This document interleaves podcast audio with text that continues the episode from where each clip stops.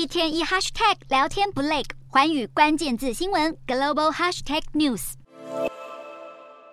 婚姻通常被视为人生的重大里程碑，象征着一个家庭的诞生或是新生命的孕育，也代表了承担责任的信念。不过，随着通膨肆虐、物价狂飙，想要成家立业，曾几何时成为了一种现代人难以妄想的期盼。亚洲国家中，结婚率受到最大冲击的非南韩莫属。毕竟，结婚要负担的费用，除了筹备婚礼的各种庞大开销外，往往还牵涉到买房、育儿以及教养等排山倒海的经费。当大众自认为无法达到理想目标，又难以维持原本的生活品质时，就会降低人们的结婚意愿，进而造成少子化问题日益严峻。而这也成为了南韩政府当前最头痛的课题之一。如果生育率低迷的情势未来仍不改善，随着医疗技术的进步和生活环境的改变，长期下来恐怕会造成青壮年人口越来越少，中老年人口比例急剧攀升，让整个社会面临高龄照护上的崩解危机。